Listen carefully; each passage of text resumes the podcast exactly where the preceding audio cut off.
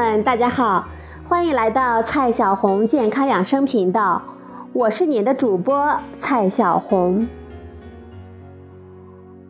今天呢，我们讲孕期健康怎么吃的最后一个章节。今天的话题是孕期运动，我们应该有哪一些注意事项？今天的第一个主题。对于正常低风险的孕妇来说，怀孕期间应该坚持运动，因为好处多多。有哪一些好处呢？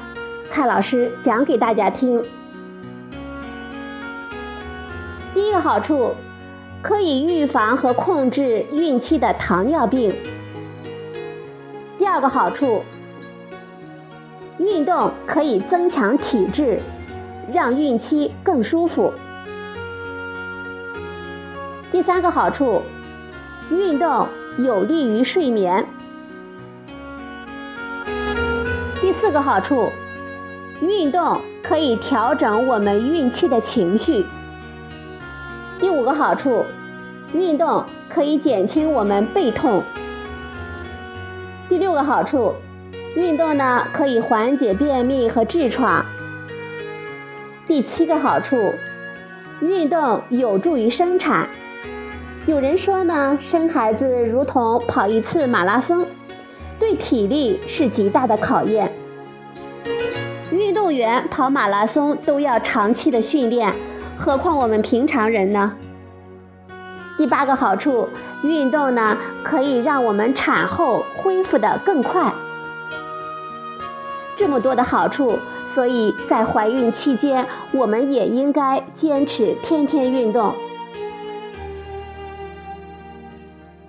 今天的第二个主题，一般不建议孕期运动的情况有哪一些？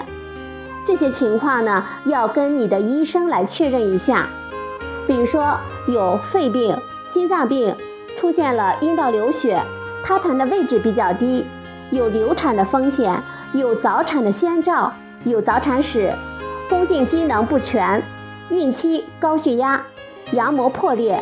胎盘前置，特别是孕二十六周之后，这些情况呢，我们不建议在孕期坚持运动。今天的第三个主题，孕期推荐的比较安全的运动有哪一些？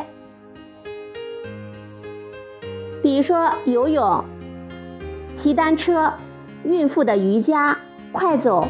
慢跑以及其他强度不高的有氧运动，针对上身和腹肌的力量训练、拉伸运动，网球、乒乓球和壁球一般来说呢也是比较安全的。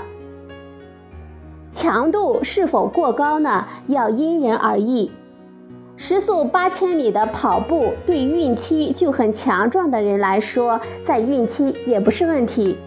但是对比较弱的人来说，就是不可能完成的任务，因此，因此强度以稍微有点气喘，但是在运动过程中还能够顺利的聊天说话为准。今天的第四个主题，孕期运动的注意事项有哪一些？的时候，我们要穿舒服、透气的衣服，要穿能够保护关节的运动鞋。在运动的时候，从低强度的运动开始，逐渐提高强度。每次运动开始的前五分钟为热身，之后的三十分钟为中等强度的运动，最后五到十分钟逐渐降低强度，做一些拉伸的运动。运动之前我们要喝水，运动中间口渴的时候也要及时的喝水，运动后要及时的补充水分。如果在运动的时候觉得强度大，就可以降低强度，或者呢稍微休息一下。运动呢最好是天天运动。第五个主题。如果在运动中出现以下的情况，应该立刻停止运动。比如说，阴道的出血，我们出现了呼吸困难、头晕、头痛、胸痛、肌肉无力、小腿疼痛发胀、早产、胎动明显减少、胎膜早破等等。第六个话题，孕期运动我们应该避免哪一些情况的出现？首先呢。如果是没有热身，直接进入运动状态，这一条呢，我们要避免。运动过程中喘不上气，它会造成自己和胎儿的缺氧。运动结束之后，我们不要立直静止下来，还要注意在运动的时候不要憋气。需要很强的平衡和协调能力的运动，我们要避免。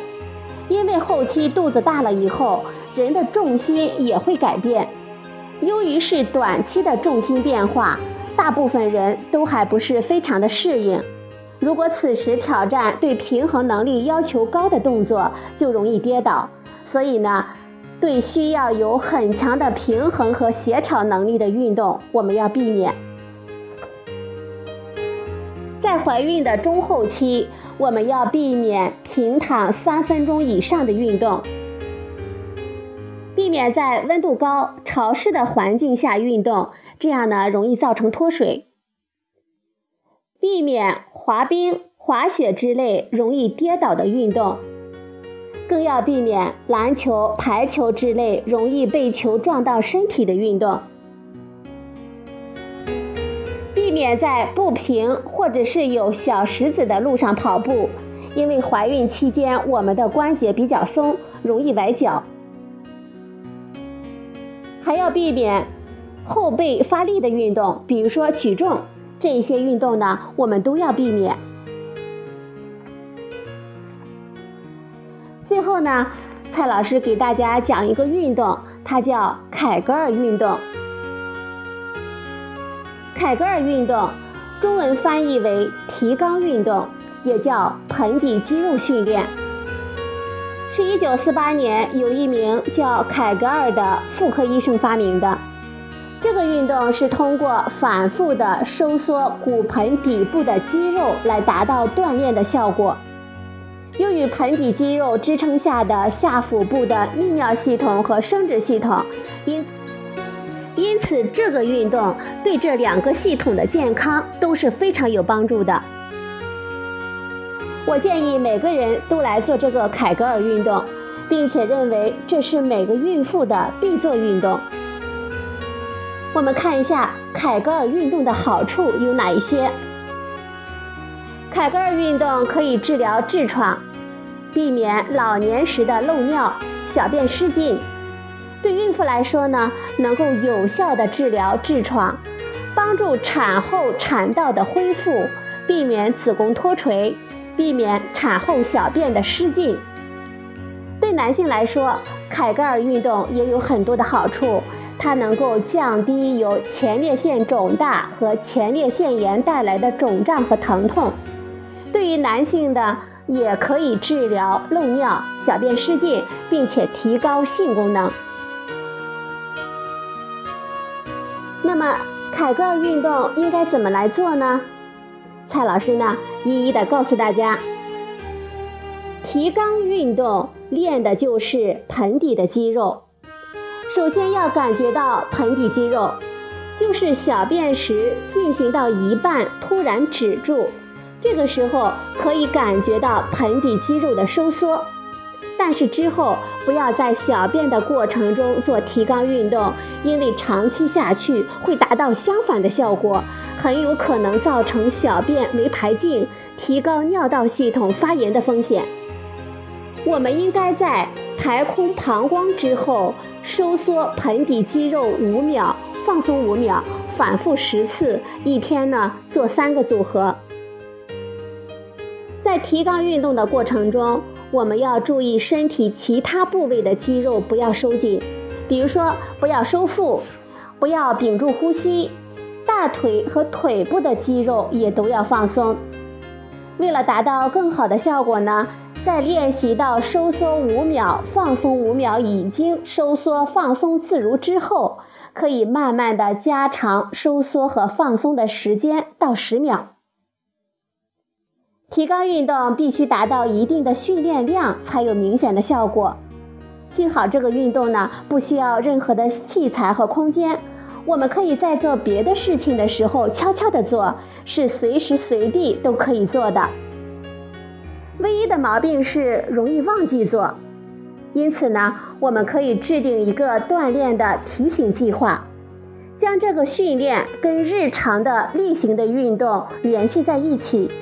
比如说，每天早上刷牙的时候做，小便完之后再做，上班的时候路上做，这样一到了做某个事情的时候，就自然会想起要做提肛运动，不容易忘记。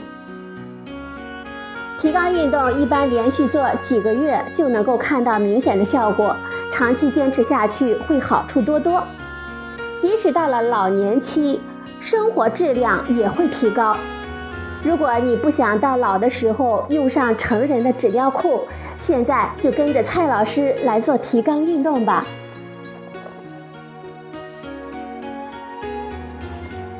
好了，朋友们，蔡老师呢用了将近一个月的时间来给大家讲孕期健康怎么吃。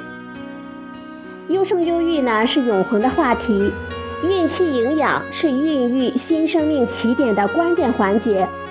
它不仅会影响新生命的身心素质，也会影响怀孕母亲身体的健康发展。所以说呢，在孕期，我们需要丰富的饮食营养，也更需要进步的科学知识。好了，朋友们，蔡老师给大家讲的孕期健康怎么吃，到今天呢就全部结束了。谢谢您的收听。以后的节目，蔡老师会继续讲给大家听。